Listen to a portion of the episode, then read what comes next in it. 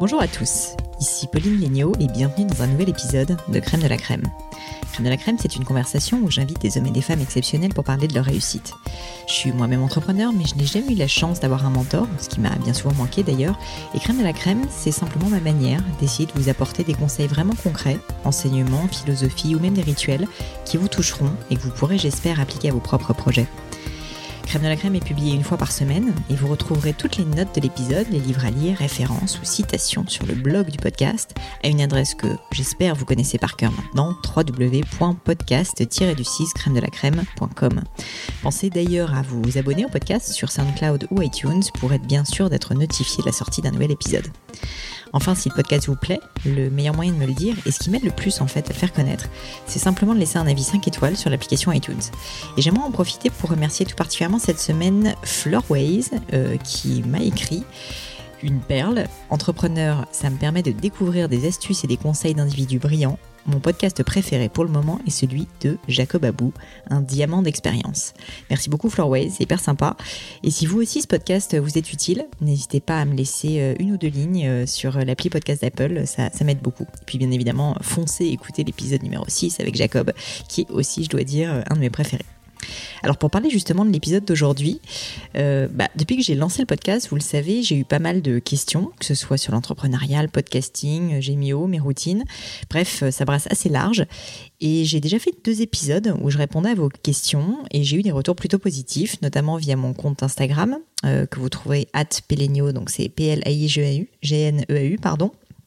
Euh, d'ailleurs, n'hésitez pas à me faire des feedbacks ou à me poser vos questions dessus. Donc, euh, j'ai décidé de refaire à nouveau un épisode où je réponds à vos questions parce que j'ai l'impression que ça a été plutôt bien perçu. Je vous préviens tout de suite, je vais pas pouvoir répondre à tout le monde dans cet épisode, mais j'ai essayé de choisir des questions qui revenaient souvent, même si c'est pas toujours formulé de la même manière, bien évidemment. Donc, on y va. J'attaque directement avec la première question. Alors ma première question vient de Brigitte et petit aparté, elle m'a demandé de changer son pseudo, donc ce n'est pas son vrai nom, mais je pense qu'elle se reconnaîtra.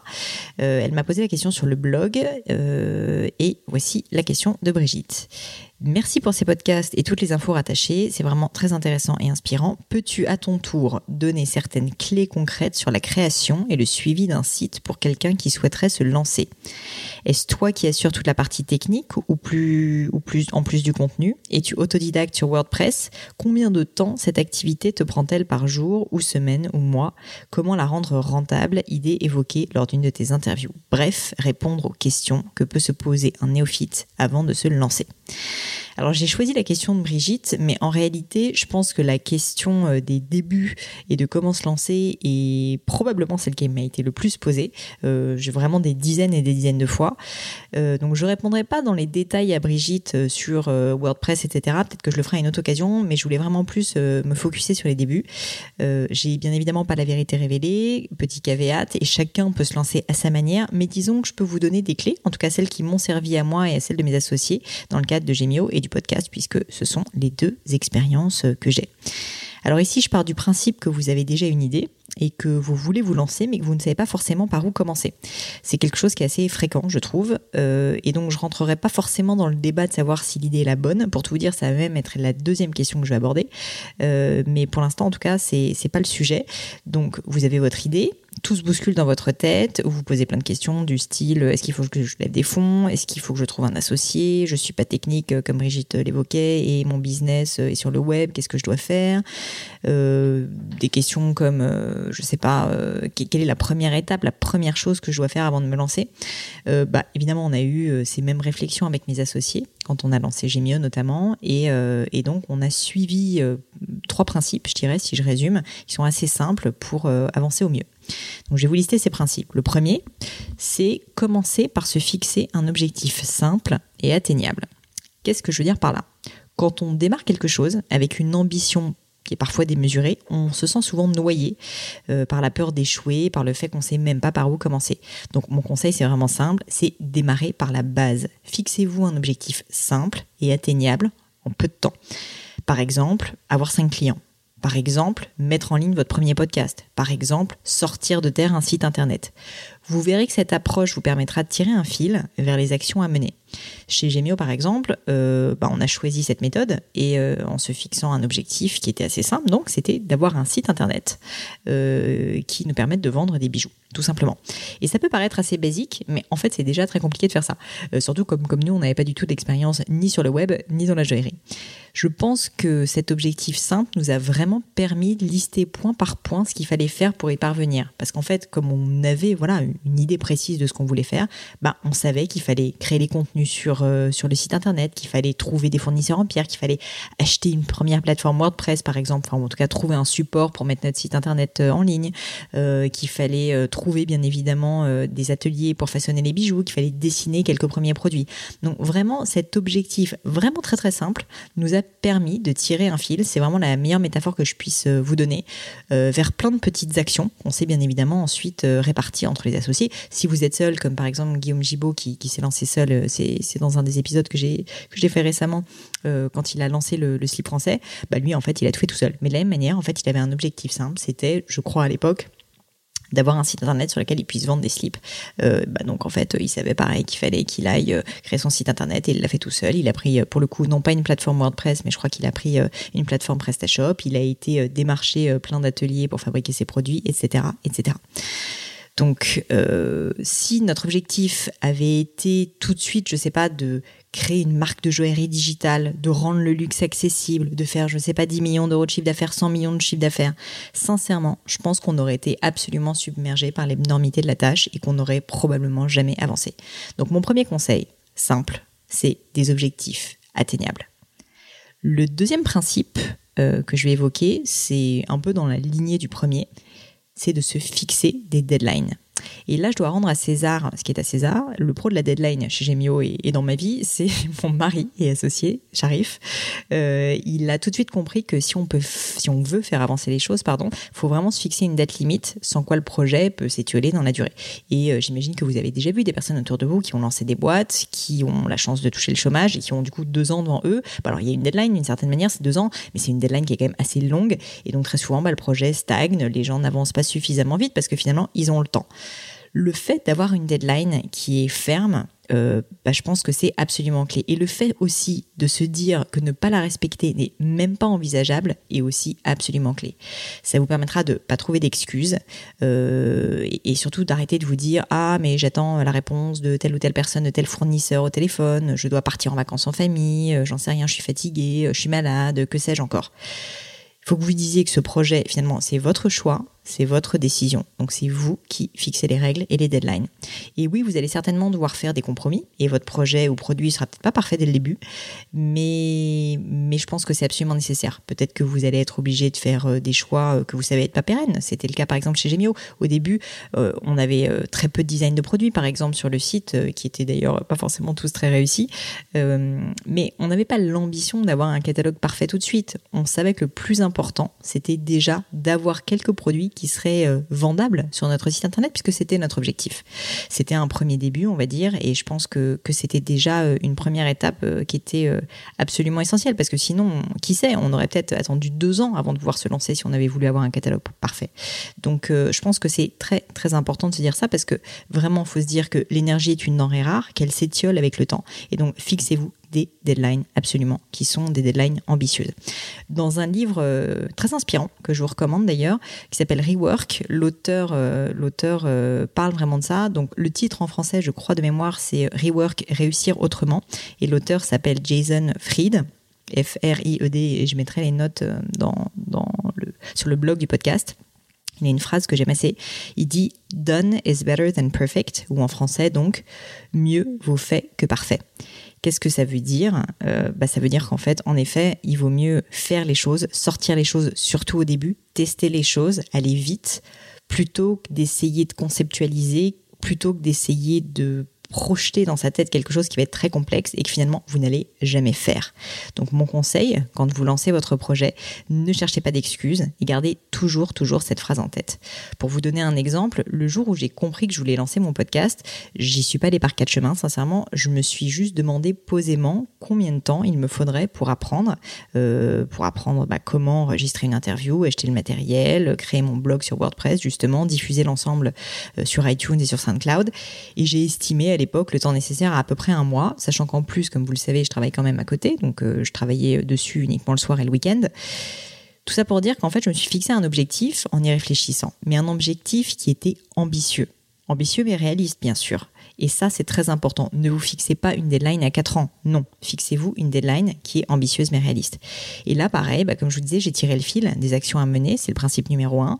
J'ai fixé une date qui était le 28 février 2018 et je me suis lancée. Et le résultat des courses, c'est que mon premier enregistrement est imparfait, c'est clair. Euh, après un bug, en gros, quand j'ai commandé sur Amazon, j'ai compris que je recevrais pas le deuxième micro que j'avais prévu d'avoir. Je l'aurais pas à temps pour enregistrer donc euh, Hélène Le Guestelois, qui était ma première invitée, et donc euh, j'allais devoir faire un choix si je voulais respecter ma deadline. Eh ben, j'ai préféré bricoler avec un micro low cost que j'avais acheté bah, du coup pour l'occasion et que j'ai eu dans les temps, pour malgré tout faire le podcast, faire l'interview et garder ma deadline auto-fixée plutôt que d'avoir un son parfait. D'ailleurs, je m'excuse au passage pour le son qui était en effet imparfait sur ce podcast. Je pense que c'était bien plus important euh, la valeur de cette deadline auto-fixée que d'avoir ce son parfait. Pourquoi? Parce que la morale dans toute cette histoire, c'est qu'une fois que vous avez fixé votre deadline, bah, vous n'avez plus d'excuses.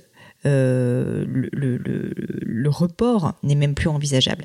Et donc j'irai euh, même plus loin. Je pense que se fixer une deadline ambitieuse, euh, c'est un moyen aussi de se forcer à dépasser ses limites et à innover, comme vous auriez probablement jamais envisagé de le faire. Sincèrement, on m'aurait dit il y a un an que j'aurais été capable de lancer un podcast en un mois, je vous aurais dit jamais de la vie.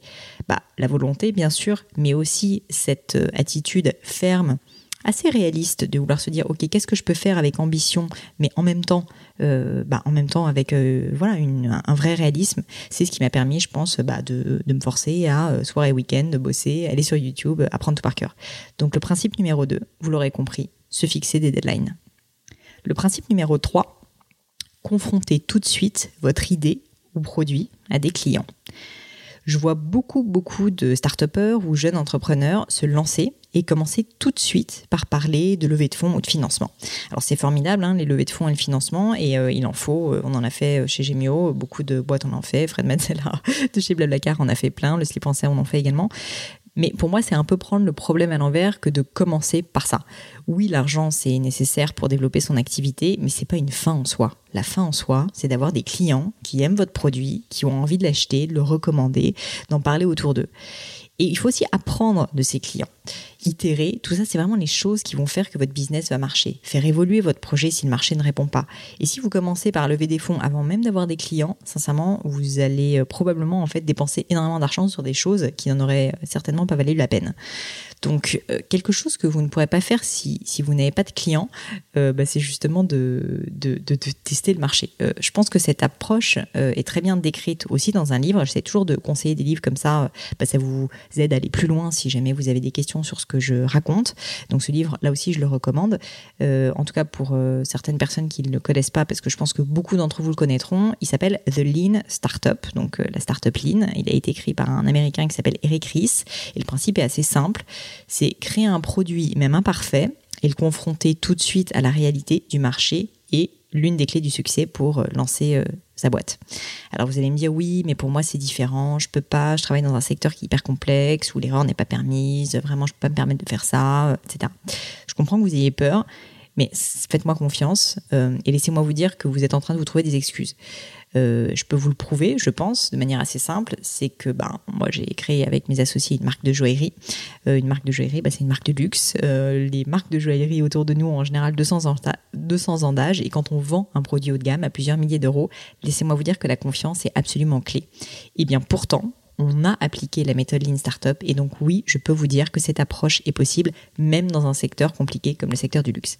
Et honnêtement, les, les exemples d'entreprises qui ont fonctionné comme ça, euh, qui ont démarré comme ça en tout cas sont légion. Je parlais de Guillaume Gibaud avec le slip français tout à l'heure, euh, Fred Mazzella dans Blablacar en parle très bien, même Jacob Abou qui est donc un monsieur euh, dont on a parlé aussi au début du podcast, qui a 75 ans maintenant et qui a créé un nombre incalculable de boîtes dans l'automobile au final, quand on y réfléchit, sans avoir lu le livre de Eric Ries, est passé par ces principes de vouloir en permanence tester, confronter son idée, son projet à ses clients le plus vite possible. Alors pourquoi est-ce que c'est si important? Bah, laissez-moi vous parler donc de ce que je connais, ce qui est Gemio notamment. Euh, on est en septembre 2011. Le site internet est live depuis euh, à peine quelques jours. On a travaillé trois mois dessus, un travail acharné. Et pour être honnête, euh, franchement, tout est à revoir. Nos fournisseurs de pierres ne sont pas les bons. Le site internet était assez ignoble. Les produits sont nuls. Euh, je préfère même pas vous parler de l'identité visuelle à l'époque. C'est assez drôle. On a d'ailleurs euh, chez Gemio, dans notre box, enfin sur notre Dropbox, on a la galerie des horreurs qui sont un peu des souvenirs de, l'époque. donc c'est assez rigolo. Mais non, moi tout ça pour dire que le site avait le mérite d'exister et, on a commencé à en parler autour de nous, bien sûr, pour essayer d'avoir des clients. Et surtout, on a vraiment fait ce qu'on a pu pour le faire exister.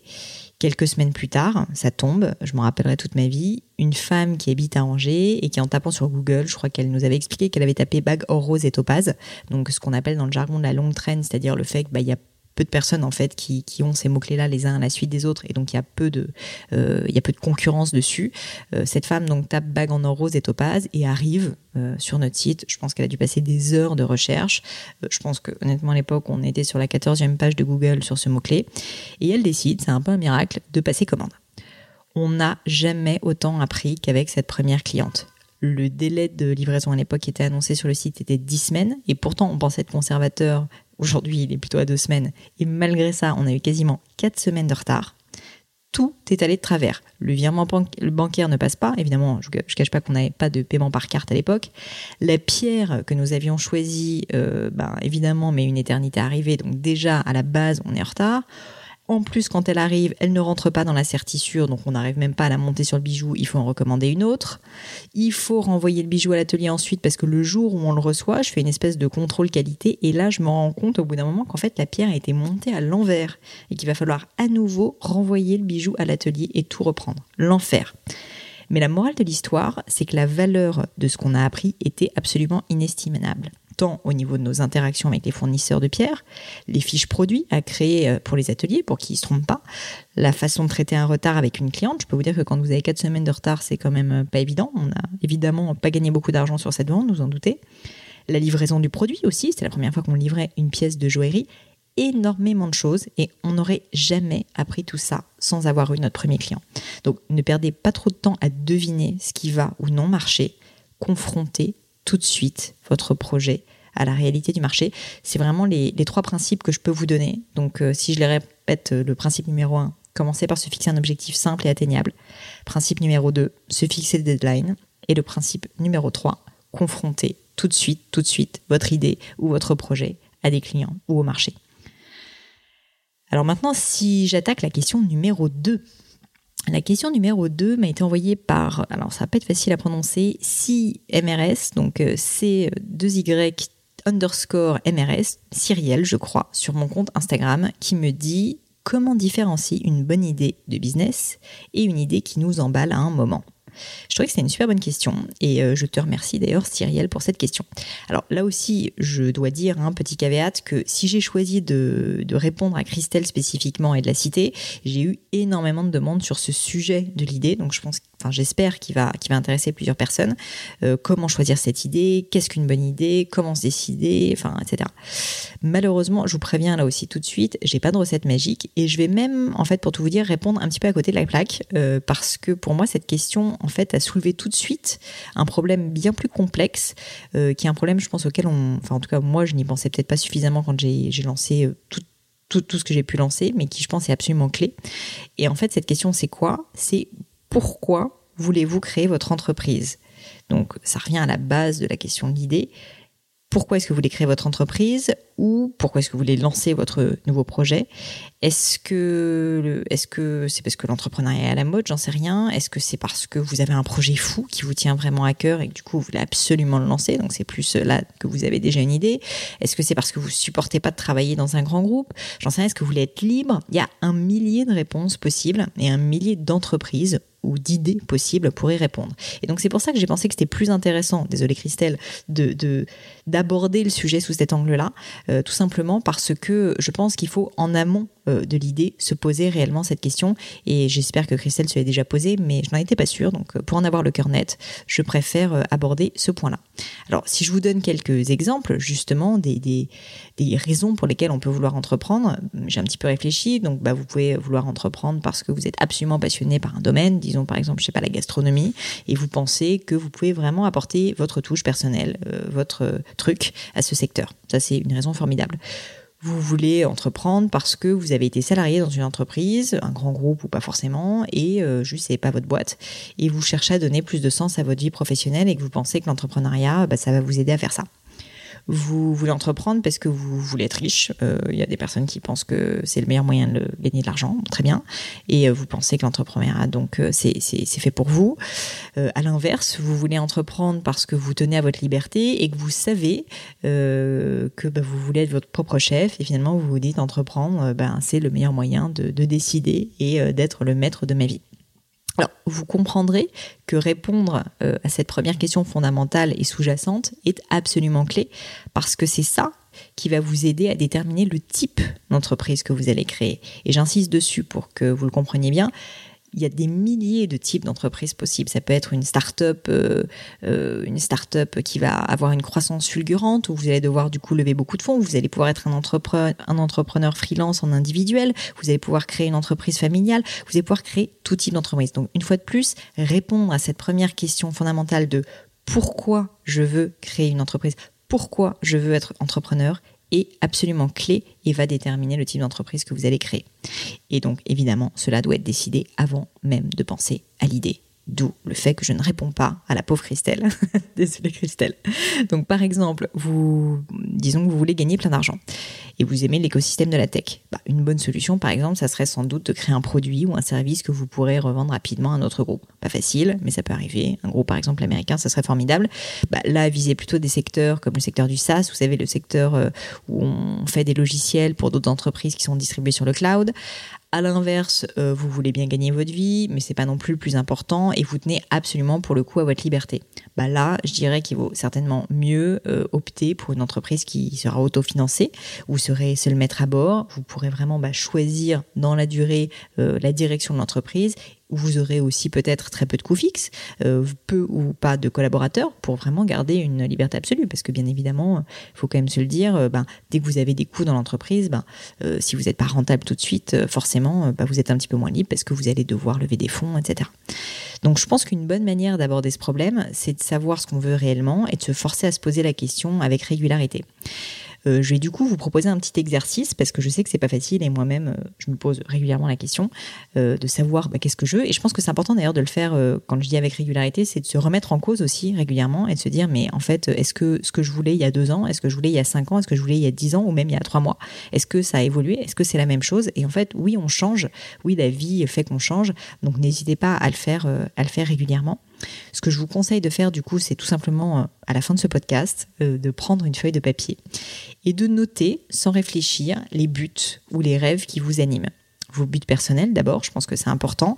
Donc ça va être par exemple euh, avoir une vie de famille épanouie, une maison à la campagne avec, je sais pas, des murs blancs dans le sud de la France, avec un chien, la possibilité de partir en vacances deux mois tous les étés. Enfin, il y a énormément de choses notez tout. Vous n'avez pas besoin de faire une liste à l'après-vert, mais notez peut-être 5-6 items qui vraiment, en ce moment en tout cas, vous tiennent à cœur.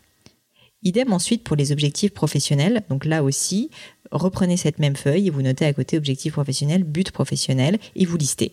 Je sais pas, ça peut être donc, euh, ben, si on parle finance, avoir un million d'euros sur votre compte en banque. Bon, ça peut être de construire un produit qui va durer dans le temps. Ça peut être, euh, il faut pas avoir de préjugés, sincèrement. Moi, je juge personne. Ça peut être d'être connu. Ça peut être, euh, ça peut être euh, de se dire que, je sais pas, vous voulez construire une entreprise familiale. Ça peut être de dire que bah, vous voulez être vraiment maître à bord de votre entreprise et, et la gérer de A à Z parce qu'en fait, vous ne supportez pas l'idée de partager les décisions.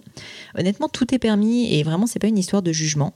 Il vaut mieux être sincère avec soi-même et noter, noter vraiment ce qui vous tient à cœur plutôt que de noter ce qui vous paraît être bien ou ce qui ferait plaisir à votre entourage, ou ce que vous trouvez être cool.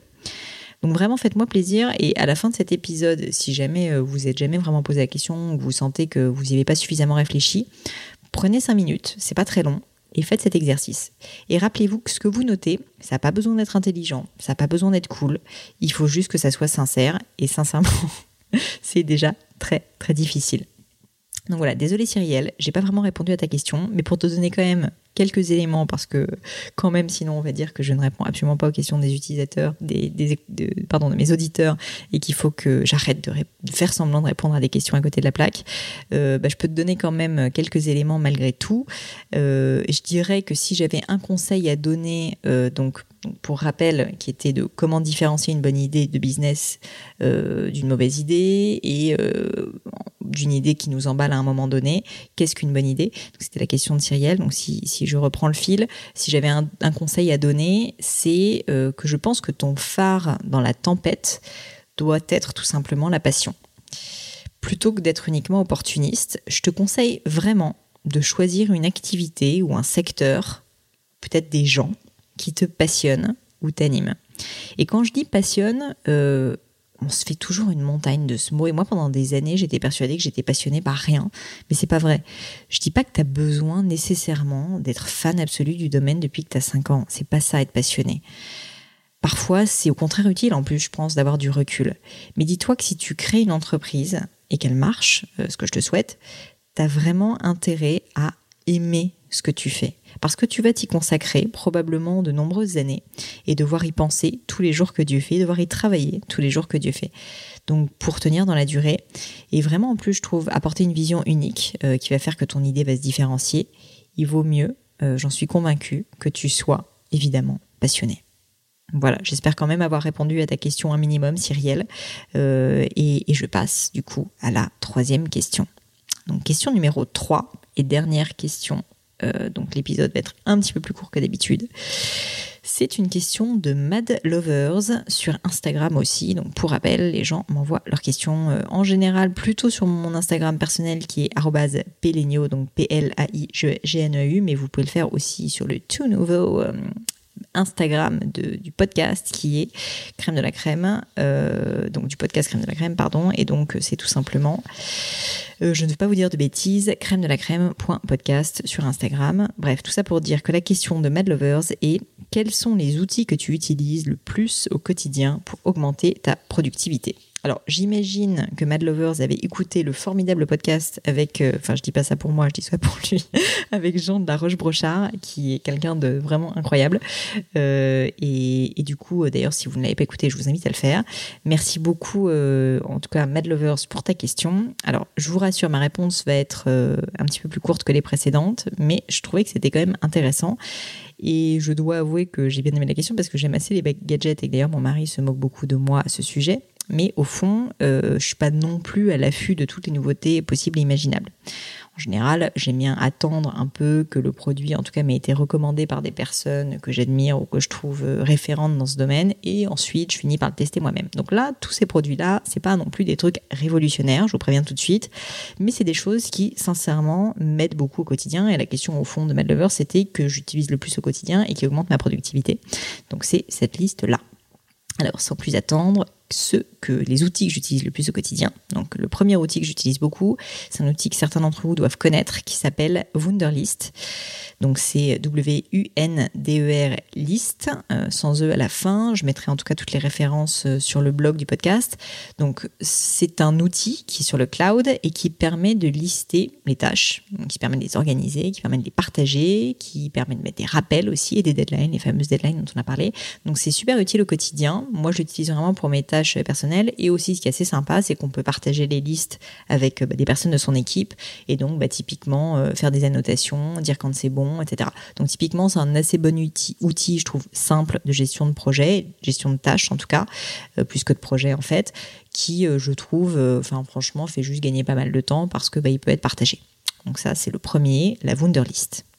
Le deuxième, le deuxième outil que j'utilise beaucoup et on l'utilise tous chez Gemio pour le coup, c'est HipChat. ça ne vient absolument pas de moi, donc juste HipChat pour vous l'épeler H-I-P chat comme un chat C-H-A-T, tout attaché.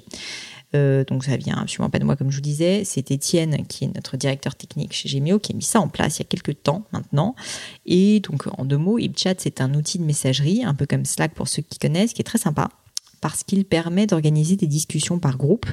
Donc vous pouvez créer des comme des salles si vous voulez où vous allez pouvoir parler de tel ou tel sujet sans que bah, vous monopolisiez forcément toute la boîte. Et donc vous allez pouvoir réellement communiquer de façon très fluide entre équipes dans votre entreprise.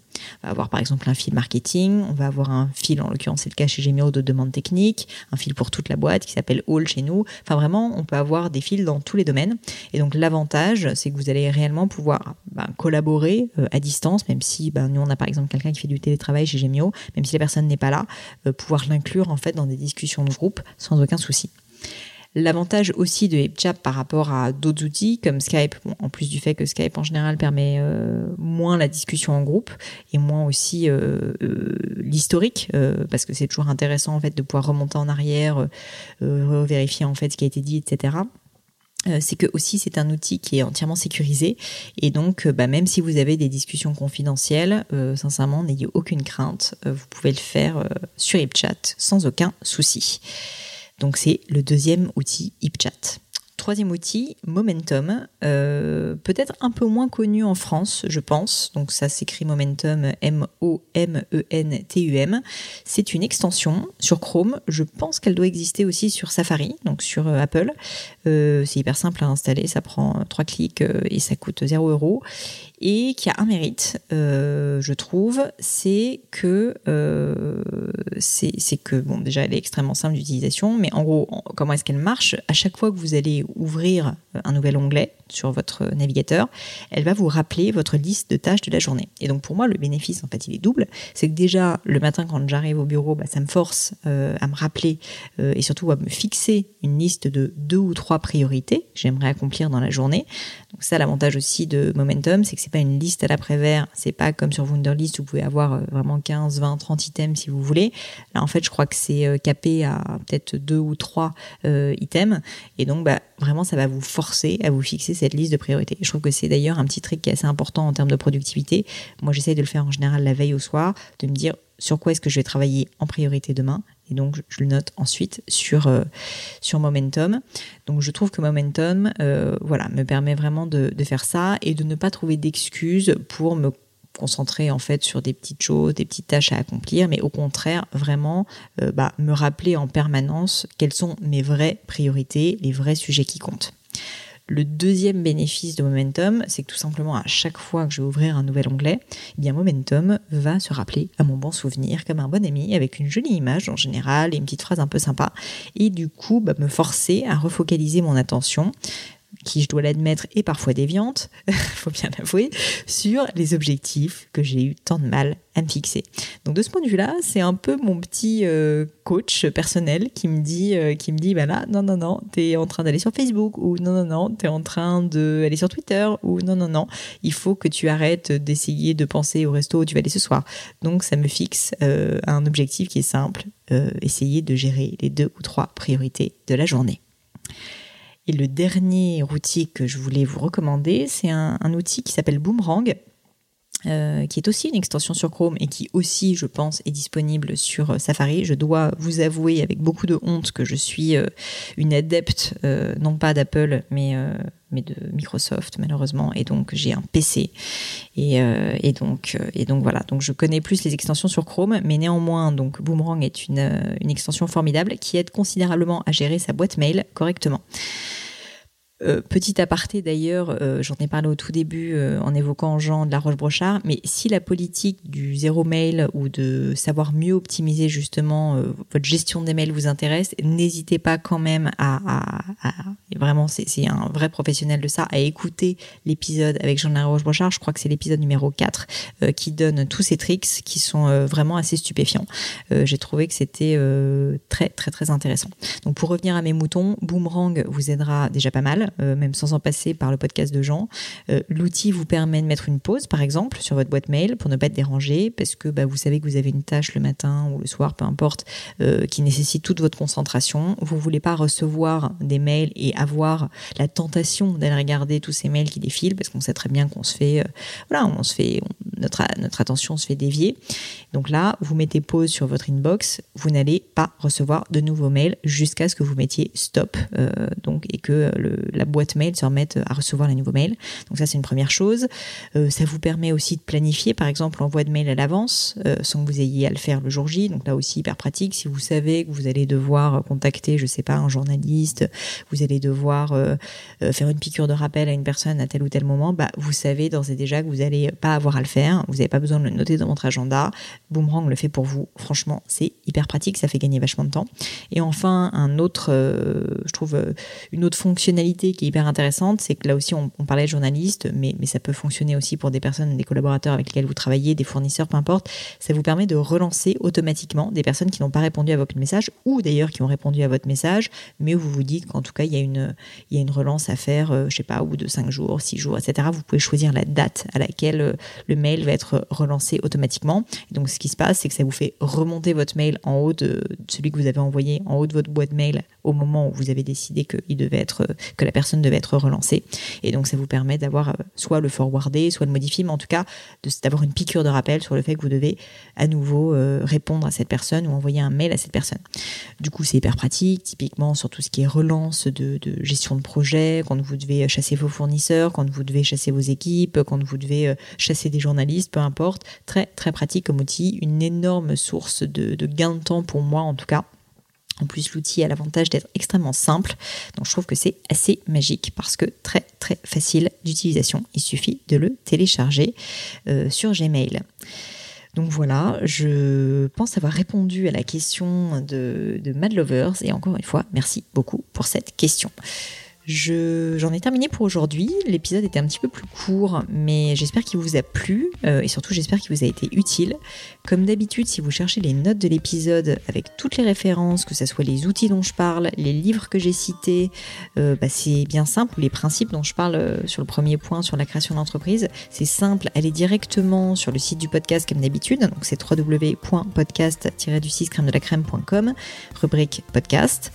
J'en profite d'ailleurs pour vous dire, mais je l'ai évoqué euh, rapidement, c'est qu'il y a désormais euh, sur le podcast, euh, donc il y a pardon désormais un petit compte Instagram du podcast que vous pouvez aller checker, qui est donc tout simplement crème de la crème.podcast. Et je voulais vous dire aussi que sur le, sur le site, donc podcast-du6 crème de la crème.com, vous avez désormais une rubrique les livres de la crème avec quelques références parce que j'ai très souvent des questions et j'ai hésité à la traiter à nouveau aujourd'hui sur un peu mes conseils de livres. J'ai pas tout lu, mais j'en ai quand même lu pas mal dans le domaine. Et, et là, en fait, je vous ai fait une sélection pour l'instant très courte. Je crois qu'il y a que trois ou quatre ouvrages, mais avec vraiment les références qui ont compté pour moi, qui ont été les plus inspirantes pour moi. Et euh, je continuerai bien évidemment à compléter cette liste dans le temps. Donc, euh, donc voilà, n'hésitez pas à y jeter un petit coup d'œil. En général, je fais un petit résumé. Euh, vous, vous doutez qu'en ce moment, malheureusement, j'ai un petit problème de bande passante. Donc il n'y a que 3 ou 4 ouvrages, mais ça va augmenter dans le temps. Aussi, si vous souhaitez me contacter pour me poser d'autres questions, que je mettrai euh, un jour peut-être d'ailleurs dans le podcast, ou si vous voulez me proposer de nouveaux invités, c'est toujours hyper utile, euh, eh bien n'hésitez pas à, à, me le dire. Vous pouvez aussi bien sûr me faire des feedbacks euh, sur ce format, c'est toujours aussi utile pour moi d'avoir du feedback. Je vous disais qu'il fallait se confronter aux clients. eh bien, en tout cas, moi, j'aime me confronter à mes auditeurs. Euh, et donc, bah, n'hésitez pas à le faire directement. Vous pouvez le faire sur Twitter ou sur Instagram. C'est là que je suis la plus réactive. Et mon pseudo est simple. C'est peligno, P-L-A-I-G-N-E-A-U. Euh, c'est hyper utile pour moi. Donc, euh, n'hésitez pas. Comme à chaque fois, merci mille fois de m'avoir écouté jusqu'ici. J'ai encore plein de questions franchement auxquelles je n'ai pas répondu. J'essaye de faire court sur ces épisodes parce que comme je parle toute seule, j'imagine qu'au bout d'un moment, vous en avez marre. Donc en général, ça dure pas trop plus que 30-40 minutes. Mais euh, sachez que j'ai encore plein plein de questions que, que vous m'avez posées, que je ne les oublie pas. Et euh, bah, ce que je peux vous dire, c'est que si vous en avez d'autres, n'hésitez pas, comme je disais, à me les poser. Si le format vous a plu et continue à vous plaire, n'hésitez pas à me le dire. Si vous appréciez ce travail aussi, n'hésitez pas, comme vous le savez, à faire ce qui compte beaucoup pour faire connaître Crème de la Crème, c'est de me mettre un petit mot doux ou une note 5 étoiles sur, euh, sur iTunes. Ça donne du peps. Voilà, bah, merci à tous et euh, je vous dis à très vite pour un nouvel épisode.